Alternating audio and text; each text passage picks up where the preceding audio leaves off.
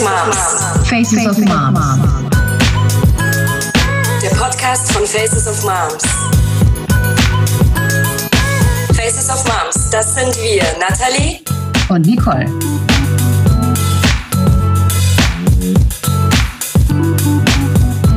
Hey Jasmin, willkommen bei Wie geht's dir wirklich? Auf Instagram kennen wir sie unter dem Namen Dashana Why Not. Jasmin ist alleinerziehende Mutter einer Tochter mit Pitt-Hopkins-Syndrom. Sie ist Autorin, Feministin und selbst auch Autistin. Sie sagt selbst über sich, dass sie für ihr Leben gern liest, diskutiert und schreibt. Schreiben tut sie vor allem auf Social Media und auf ihrem Blog Kaiserinnenreich, den sie zusammen mit Barbara Zimmermann und Esther Jakob betreibt. Neben dem Alltag einer pflegenden Mutter beschäftigen Jasmin viele verschiedene Themen wie Feminismus, Inklusion, Antirassismus, aber auch Fotografie. Wir freuen uns megamäßig, dass du heute am Start bist, Jasmin, und herzlich willkommen nochmal bei Wie geht's dir wirklich? Dankeschön. Hallo, herzlich willkommen. Wir freuen uns. Hallo. Um dem Podcastnamen getreu zu bleiben, was geht bei dir? Wie geht's dir wirklich? Gerade im Moment. Ja, ähm, geht. Ne? Also ähm, gerade habe ich äh, noch den letzten Tag Urlaub äh, und morgen geht's wieder los mit, ach Quatsch, morgen. Am Montag geht's wieder los mit Arbeit. Das ist ja noch ein Wochenende. Immerhin. Äh, genau. Ja, wie geht's mir wirklich? Ist halt schwer zu beantworten. Also es geht mir in dieser Pandemie zunehmend schlechter, muss ich Mhm. sagen, weil ähm, ja, also ihr kennt das bestimmt, ihr habt das wahrscheinlich schon von allen gehört, weil es halt nur mal so ist. Ähm, also die Kita bei uns, die macht jetzt halt nur noch so, ne, die testet die Kinder die ganze Zeit. Es kommen immer wieder neue Corona-Fälle dazu. Ähm, mein Kind ist noch nicht geimpft, die ist vier. Äh, sie ist aber halt Hochrisikogruppe. Also ich muss sie halt immer mit einem schlechten Gewissen entweder in der in die Kita schicken oder zu Hause lassen. Beides Mhm. ist scheiße. Und deshalb, ja, äh, ich habe halt den, das Privileg, Homeoffice machen zu können und halt eben auch, dass die Clara jetzt nicht unbedingt ähm, so von mir bespaßt werden will, wie man das jetzt von anderen Kindern kennt. Also die will das zwar, aber dann will sie auch ihre Ruhe so nach zehn Minuten. Und das Mhm. geht dann. Aber es ist halt trotzdem einfach echt nicht optimal und vor allem versauere ich langsam in meiner Wohnung. Mhm. Weil auch der Ausgleich einfach völlig fehlt, gell? Ja. Es ist halt alles zu und ähm, ich muss halt, also langsam bin ich halt auch echt an einem Punkt, wo ich das alles nicht mehr, also, ne, wo ich das für mich nicht mehr ernst nehmen kann, weil das Risiko, dem wir ausgesetzt sind, das ist ja die ganze Zeit da. So. Und dann ist es doch auch völlig egal, ob ich jetzt mit der FFP2-Maske in den Bus steige oder mit der medizinischen, wenn mein Kind ohne Maske in der Kita ist, wo vielleicht auch Mhm. äh, die ErzieherInnen nicht geimpft sind oder einige davon. Und dann denke ich mir halt echt langsam so, ja, wofür mache ich das eigentlich alles? Ne? So, Mhm. ich verzichte oder wir verzichten hier seit zwei Jahren, im- mittlerweile im dritten Jahr auf jegliche Freiheit und Sozialkontakte. Und unsere Kinder werden halt vergessen. Und aber wir sollen aber trotzdem einfach uns brav an das alles halten, weil sonst sind wir, ne, also, und ich meine, mache ich natürlich, aber ich mache es halt mittlerweile einfach in echt nicht mehr aus Überzeugung. Wie sieht denn also auch vielleicht für unsere ZuhörerInnen äh, so ein ganz normaler Wochentag bei dir aus, dass wir uns das vorstellen können, gerade was das auch für euch bedeutet äh, mit der Erkrankung deiner Tochter? Ja, also ähm, gut, die Clara hat ja keine Erkrankung in dem Sinne. Sie hat halt einen Gendefekt, ne? Mhm. Also sie ist, ist jetzt nicht krank so in, in dem Sinne, aber sie ist halt äh, durchaus gefährdet. So, also durch ihre Behinderung ähm, ist sie halt sehr wenig. Sie ist sehr, sehr schmal. Äh, sie sitzt im Rollstuhl. Sie ist halt auch nicht ähm, mobil. Also das heißt, sie hat Sie ist halt, ähm, die hat eine Muskelhypotonie, das heißt, sie hat einen ganz niedrigen Muskeltonus. Dadurch kann sie zum Beispiel nicht gut abhusten. Das bedeutet, wenn ich, ähm, also ich sag mal so, unser Alltag ist so, ich stehe morgens auf, dann mache ich sie fertig für die Kita, dann wird sie abgeholt vom Fahrdienst. Und dann ähm, fange ich an zu arbeiten. In der Regel, vielleicht gehe ich auch noch duschen vorher. Und äh, genau, dann fange ich halt an zu arbeiten in meinem Arbeitszimmer. Oder ich fahre ins Büro, das mache ich momentan aber nicht. Ja, dann ähm, arbeite ich, bis sie nach Hause kommt, so um 15.30 Uhr. Und meistens mache ich dann danach auch noch ein bisschen weiter, aber dann nicht mehr so viel. Und sie spielt dann äh, mit ihren Händen meistens. Und ähm, ja, irgendwann so gegen 18 Uhr kriegt sie Abendessen und dann äh, bringe ich sie dann auch schon ins Bett, weil dann ist sie meistens halt auch relativ müde, wenn sie in der Kita nicht geschlafen hat.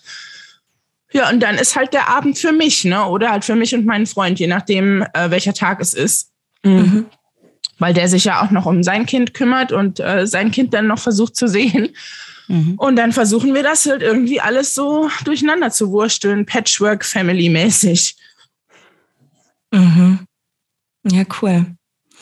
Und ähm, wenn man jetzt in Bezug auf die Pandemie und eben auch auf eure ähm, familiäre Situation blickt, hast du das Gefühl, ähm, das ist auch strukturelle Ungleichheit, die da vorherrscht? Also mhm. ist das, ist das ein strukturelles Problem auch oder ähm, jetzt in Bezug auch auf die Pandemie? Also man sagt ja auch immer, wir haben jetzt auch mit anderen Müttern, äh, die Kinder mit Behinderung haben, auch immer von Schattenfamilien gesprochen. Also dieses Vergessenwerden irgendwie immer im Alltag vergessen werden auch und eben jetzt vor allem in der Pandemie. Also ich sag mal so, wir werden vergessen grundsätzlich, ja, äh, mhm. auch in der Pandemie, aber halt so grundsätzlich. Ich weiß noch, mhm Damals, als es um die Impfpriorisierung ging, da waren halt Leute, die zu Hause gepflegt werden, schon gar nicht Kinder, die waren da gar nicht vorgesehen. Also, mhm. dass jetzt deren Angehörige sich schneller impfen lassen können, das war gar nicht vorgesehen. Also, da mussten wir halt auch warten. Ähm, Im Saarland ging es dann schneller. Bei Esther äh, war es ja zum Beispiel so, dass die dann auch echt irgendwie tausend Anrufe machen musste. Das hatte sie auch mhm. mal erzählt. Ähm, Und ja, also ich denke schon, dass wir, äh, dass wir da strukturell benachteiligt werden. Natürlich ähm, habe ich jetzt halt das Glück, dass wir jetzt grundsätzlich nicht so unterprivilegiert sind äh, mhm. in unserem alltäglichen Leben. Aber es ist halt schon so, das merke ich jetzt ja auch mit der Impfung. Da bringt mir das gar nichts, ob ich jetzt eine große Wohnung habe oder irgendwie Unterstützung von meiner Familie. Wenn die Clara nicht geimpft wird, dann besteht halt das Risiko weiterhin. Und das ist halt natürlich schon so, dass zum Beispiel ähm, ich halt mich darum kümmern muss, dass sie off-label geimpft wird, obwohl sie eine mhm. Risikogruppe ist, das mhm. äh, kann es ja eigentlich auch nicht sein. Nee, nee, auf keinen Fall, ja. Und dann kommt halt noch hinzu, dass er auch andere Untersuchungen und ähm, Krankenhausaufenthalte, die sie eigentlich bräuchte, mhm. wo wir halt mal Sachen anpassen lassen müssen oder ähm, Empfehlungen für Hilfsmittel und sowas, das äh, sind alles eh schon Wartezeiten ohne Pandemie äh, bis zu einem Jahr. Und jetzt ist es halt einfach nur noch schlimmer. Und ähm, ja, das, das geht dann, da geht die Zeit vorbei, das Kind wächst und dann brauche ich mir auch das Hilfsmittel nicht mehr holen. Dadurch äh, verformen sich aber vielleicht ihre Knie mhm. weiterhin und sie kann dann nicht stehen. Also das sind halt alles Sachen, die sich halt langfristig auf ihr Leben auswirken, ne? Und also Hilfsmittel heißt in dem Fall zum Beispiel die Sitzkissen im Rollstuhl oder oder äh, ist, ist das sind das Stützen oder oder nur, dass wir wissen, was du da meinst? Also ein Hilfsmittel grundsätzlich ist zum Beispiel ein Rollstuhl oder ein Pflegebett oder ein Stehständer oder ja, ja sowas. Also das okay. das sind alles Hilfsmittel, ja. Okay, und das heißt jetzt für euch natürlich, weil die Priorisierung, äh, Krankenhaus und so weiter, da, da rutscht ihr komplett nach hinten und ähm, müsst jetzt noch längere Wartezeiten, wie du gerade schon gesagt hast, in Kauf nehmen. Und parallel wächst sie natürlich aber weiter. Also das hat wirklich körperliche Folgen dann auch. Mhm. Genau, also ich merke mhm. jetzt zum Beispiel auch, dass ihre Knie schon äh, verformt sind und verhärtet. Und ähm, ja, also wenn wir jetzt nicht bald einen Termin bekommen für einen Stehständer, dann brauchen wir keinen Stehständer mehr. Also weil das mhm. ist dann halt einfach, dann bleibt sie halt im Rollstuhl. Ne? Und das, ich meine, ich hätte halt schon ganz gerne, dass wir wenigstens versuchen, dass sie irgendwie ein paar Schritte geht. Das heißt jetzt nicht, dass sie jemals irgendwie super viel frei laufen wird, aber es ist halt für sie ein Stückchen mehr Selbstständigkeit und für uns auch, weil wenn wir irgendwann mal zusammenziehen, mein Freund und ich, dann können wir ja uns nicht immer nur darauf beschränken, dass wir eine barrierefreie Wohnung bekommen. Allein schon, weil wir so viele Zimmer brauchen, mhm, dass wir, äh, ne, das ist dann halt einfach nicht so einfach zu finden. Dann wollen, wenn wir ein Haus anmieten wollen, dann ähm, ist das natürlich blöd mit Treppe. Und mit Miete kann man dann eben halt auch keinen Treppenlift einfach so einbauen lassen, zumal das halt auch einfach unglaublich teuer ist und die Krankenkasse zahlt halt so 4000 Euro und ein Treppenlift kostet so an die 10.000 oder 20.000 Euro, mhm. ne? je, nach, je nachdem, wie toll der ist. Mhm. Mhm. Ja. Was ähm, macht es denn mit dir als Mutter? Also ähm, hast du irgendwie das Gefühl schon zu verzweifeln? Also oder ist es für dich so, dass du einfach, du musst ja auch weitermachen. Das ist ja eben immer das, dass ähm, man kann ja auch irgendwie nicht aufhören. Also ähm, kannst du uns das beschreiben? Ja, also ich meine, mit mir, ja, weiß ich nicht, verzweifeln. Es ist halt so, dass ich merke, dass mir Hilfe fehlt. Mir fehlen halt einfach so Sachen, die, gut, die haben mir natürlich vielleicht vor der Pandemie auch schon gefehlt, aber ähm, ich wohne halt jetzt fast seit Beginn der Pandemie. Ich bin am 7. April ähm, hier eingezogen, ähm, wohne ich halt eben weiter weg von der Stadt. Das Mhm. mache ich, weil ich halt einfach eine größere Wohnung gebraucht habe und eine, die barrierefrei ist, weil unsere das nicht war. Zumindest der Zugang zu unserer Wohnung war das nicht. Und ähm, dadurch, wenn ich halt einkaufen fahre, muss ich mir halt echt, also ich wohne hier auf dem Berg und dann müssen wir immer runterfahren Mhm. äh, in die Stadt zum Einkaufen oder ins Dorf, äh, in dem Stadtteil, in dem ich wohne. Aber ich meine, das ist halt immer so ein riesengroßer Aufwand. Ich konnte halt früher einfach ins Edeka laufen und das kann ich jetzt nicht mehr machen. Und ähm, mir, ich merke halt, dass mir Hilfe fehlt, dass mir irgendwie, weiß ich nicht, äh, eine Unterstützung fehlt. Weil wenn mein Kind weg ist und ich das machen kann, dann muss ich ja arbeiten. Ja, ich ja, kann ja, eben. die Sachen, Ja. ne? Also ich meine, als Mhm. ich noch nicht gearbeitet habe oder weniger gearbeitet habe, da war das noch nicht so schlimm. Jetzt merke ich halt, wo ich wieder im Berufsleben so richtig drin bin. Ja, also ich fühle mich total alleingelassen. Mhm. Ja, das kann ich auch total verstehen, ja. Und ähm, hast du, kannst du irgendwie sagen, was dir kurzfristig dann helfen würde? Ja, also Zumindest kurzfristig. Also mir würde, äh, ja, weiß ich nicht, halt äh, jemand helfen, der meine Einkäufe zum Beispiel erledigt. Zum Beispiel oder- sowas macht, ja, ja. Und ich meine, ich, also unser Edeka zum Beispiel hat einen Lieferdienst, aber dann, wenn ich halt kein Bargeld zu Hause habe, müsste ich dann halt immer runter ins Dorf fahren und Bargeld Ja, voll. Das holen. sind immer Das ist halt so- irgendwelche Komponenten, die man halt irgendwie nicht bedenkt, die eigentlich ja nicht Mhm. wirklich schlimm sind, aber in der Masse sich halt anhäufen einfach. Ja. Total. Genau, genau. Und abgesehen sowas. davon, Oder- dass es mehr kostet, wenn man den Lieferservice nutzt, oder? Also Ja, also ich meine, das sind fünf Euro Liefergebühr, das ist jetzt nicht so. Also ich meine, Mhm. ob ich die fünf Euro jetzt für den Bus ausgebe oder für die das ist dann Liefergebühr, gerade das ist, ja. das ist egal. Ja. Also und die, sind- die sind halt auch total lieb. Das ist halt auch nicht so ein im Internet bestellt. Also wir machen das über E-Mail und das ist halt so ganz Ach, süß cool. und dorfig und die sind auch total. Ich hatte letztens halt 20 Euro zu wenig Bargeld da und dann haben die halt gesagt, ach, das zahlt es halt irgendwann Ach, so. Also süß. das ist Mhm. total super. Mhm. Aber natürlich, also mir fehlt es halt schon, so weiß ich nicht, zum Beispiel, wir müssen jetzt eigentlich nur ein Rezept abholen gleich, ne?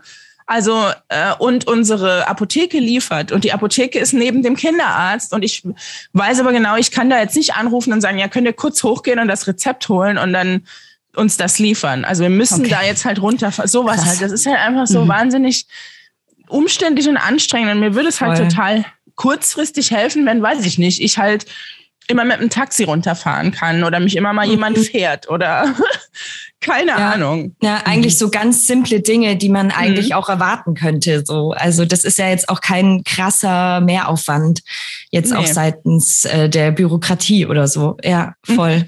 Ja, nee, verstehe ich total. Ich äh, würde ganz kurz ein ähm, kleines, äh, einen kleinen Ausschnitt aus äh, deinem Gedicht, ein Plädoyer für die Verletzlichkeit vorlesen. Und zwar ist das nämlich in unserem Buch Bis eine weint, das Schlusswort, das du uns netterweise zur Verfügung gestellt hast, weil das passt auch so ein bisschen jetzt zu dieser Gefühlsebene dann dazu, ähm, was äh, die Situation auslöst. Dafür, dass ich wütend sein darf und laut und trotzdem sensibel, dass ich Platz einnehme und auffalle, dass ich selbstbewusst wirke und doch schüch- schüchtern und ängstlich sein darf. Und das sind ja auch diese paradoxen Gefühle, die wir jetzt auch in Bezug auf die Mutterschaft oder die komplette Umsetzung halt auch in, im Alltag kennen. Wie, wie beschreibst du denn an sich in der Gefühlswelt deine Mutterschaft für dich selber oder welche paradoxen Gefühle kann man da am Mhm. besten beschreiben? Ah, Ich glaube, es ist bei mir äh, gerade in meiner Mutterschaft so eine, äh, weiß ich nicht, so eine Mischung aus ähm, Stolz und äh, Freude darüber, wie mein Leben ist mit Clara und auch eben Trauer darüber, wie es nicht ist und wie es auch niemals sein wird. Ne? Also ich meine, äh, ich habe ja auch schon mal geschrieben, so über auch über die Vorteile für mich als Mutter, ähm, die ich habe, wenn ich ein behindertes Kind habe. Das klingt halt immer total furchtbar, aber es ist halt einfach so, ich muss mir zum Beispiel, wenn ich die Clara ablege, sicher ablege, keine Sorgen machen, dass die irgendwie meine Wohnung auseinander nimmt, wenn ich mal aufs Klo gehe. Also ich kann halt allein aufs Klo gehen, mir kommt da keiner hinterher. Ne? Also und ich kann halt auch so dieses ähm, Touched-out-Problem, was halt viele haben, so dieses, ja, ich muss immer mein Kind auf den Arm nehmen, es will die ganze Zeit kuscheln und klebt an mir. Ja, kenne ich halt nicht. Ne? Also das ist halt für mich total was heißt schön? Es ist halt für mich irgendwie angenehm, weil ich halt dadurch mehr Freiheiten habe. Auf der anderen Seite ist es natürlich auch so, dass ich halt trauere, weil ähm, ja, ich meine, ich habe bei meinem Kind noch nie Mama sagen gehört. Also klar, so Silben Mama, aber halt nie Mama oder Hallo mhm. oder was weiß ich was, mhm. ne? Oder die Arme nach mir ausstrecken. Und das sind halt schon alles Dinge, die ich, ähm, ja, von denen ich halt ganz klar dachte, dass das auf jeden Fall zu meiner Mutterschaft gehören wird. Und das tut es halt nicht. Und ja, also ich, ich meine, es ist halt immer so ein bisschen Mischung aus, ich bin traurig darüber und ich finde mein Kind halt so super und so mhm. süß. Das ist schön. Ich glaube, das passt, ja. Cool. Ja, das ist schön. Ich glaube, das ist ähm, einfach so dieses, ähm, ja, beide Seiten irgendwie zu haben. Ja, nee, voll schön. Hilft. Ja, cool. Äh, eine Frage noch, hilft dir das dann auch so, das im Blog zu verarbeiten und da den Austausch mit den anderen Müttern äh, zu, zu haben, um einfach auch hier ein bisschen so Seelenhalt zu finden und das zu akzeptieren, wie die Situation ist? Äh, ja, schon. Also ähm, ich, was heißt hilft? Also ich meine, Austausch weniger. Ich meine, es ist schon schön zu wissen, dass ich nicht alleine bin damit. Mhm. Ähm, wobei unsere Kinder, also zumindest jetzt ähm, im Falle von äh, uns drei im Blog, ja alle ganz andere Behinderungen haben und ähm, da jetzt nicht so viele Parallelen sind, außer mhm. dass halt bei ba Barbaras Kind äh, auch im Rollstuhl sitzt, ist aber trotzdem nochmal was anderes. Aber natürlich hilft mir das. Ich muss aber sagen, dass den Blog mache ich eigentlich nicht nur für mich und so mein Seelenheil, sondern eigentlich deshalb, weil ich will, dass das eben auch andere Leute lesen und vor allem Leute, die vielleicht nicht ein behindertes Kind haben. Ne? Also ich, weil ich weiß, dass das natürlich so ein bisschen unsere Zielgruppe ist, aber eigentlich möchte ich nicht, dass das unsere einzige Zielgruppe ist. Ich möchte das nach außen tragen, damit nämlich eben nicht Leute denken, wie schrecklich ist es bloß ein behindertes Kind zu haben, sondern damit sie sich auch aktiv anstrengen dafür, dass die Welt für uns alle gut ist und nicht nur für die Leute, die zufällig kein behindertes Kind bekommen haben. Mhm. Ja, das hatte ich auch ähm, gelesen, dass das eben auch darum geht, irgendwie zu zeigen, ähm, das hat, glaube ich, Barbara damals auch gesagt, dass sie eben danach gesucht hat, Familien ähm, zu finden, die ähm, auch Kinder mit Behinderungen haben, vielleicht eben dieselbe Behinderung wie ihre Tochter und ähm, zu sehen, dass das Leben gut ist, also dass es auch gut sein kann, sozusagen. Ich glaube, das ist eben auch so dieses Thema Sichtbarkeit auch, auch ganz, ganz groß und sich da auch so ein bisschen wiederfinden und eben ja wie du eben auch sagst, ja. Ja, absolut. Also das Ding ist, ich mache das ja auch. Ähm, es gibt ja immer wieder diese Debatte um äh, Kinder im Netz und mhm. ich äh, habe ja auch äh, aus dem Grund zum Beispiel angefangen oder ich habe, ich meine, ich glaube, ich habe ganz früher, als ich, als ich, noch nicht wusste, dass die Clara behindert ist, da hatte ich aber auch irgendwie so 300 Follower und so. Da habe ich die dann auch gezeigt als Baby, aber ähm, später war es halt einfach die Entscheidung, äh, sie zu zeigen, weil ich dachte so, ich ich habe so lange nach ähm, Kindern mit Pitt-Hopkins-Syndrom gesucht. Und mhm. ich habe dann nach Ewigkeiten Suchen irgendwie eher so in den USA Bilder gefunden, von denen ich nicht dachte, oh Gott, was ist denn das für ein schreckliches Leben? Und dann habe ich gedacht, das mache ich mit Clara auch. Und deshalb äh, bin ich da auch motiviert, das weiterhin zu tun und sie zu zeigen. Ähm, Jetzt natürlich nicht in allen Lebenslagen, aber wer, also ja. ich zeige ja jeden nicht in allen, ich zeige ja meinen Freund auch nicht auf dem Klo. Also ich meine, es ist halt so, äh, ja, natürlich, ich, ich möchte halt eben, dass Leute auch Pitt-Hopkins-Syndrom suchen, äh, die, äh, deren Kind vielleicht gerade die Diagnose bekommen hat. Ja. Und die, äh, die Angst haben und die nicht wissen, was auf sie zukommt. Und dann sehen sie halt ein Bild von meinem kleinen Mädchen, die halt lacht und glücklich ist und unser Leben ist natürlich nicht immer nur lachen und glücklich sein, aber das ja, klar, ist ja halt ja. nie, ne? Also ich meine, ja, ja. Danke, dass du das machst. Ja, auf jeden Fall. Und vielen Dank, dass du heute ähm, auch bei uns warst und mit uns ähm, über dein Leben und deinen Alltag und deine Familie gesprochen hast. Vielen Dank. Gerne. Danke, bis bald. Tschüss. Wenn ihr uns unterstützen wollt, bewertet uns gerne auf allen gängigen Plattformen. Oder wenn ihr könnt und möchtet, gebt uns einen digitalen Kaffee über Coffee aus. Link in Bio.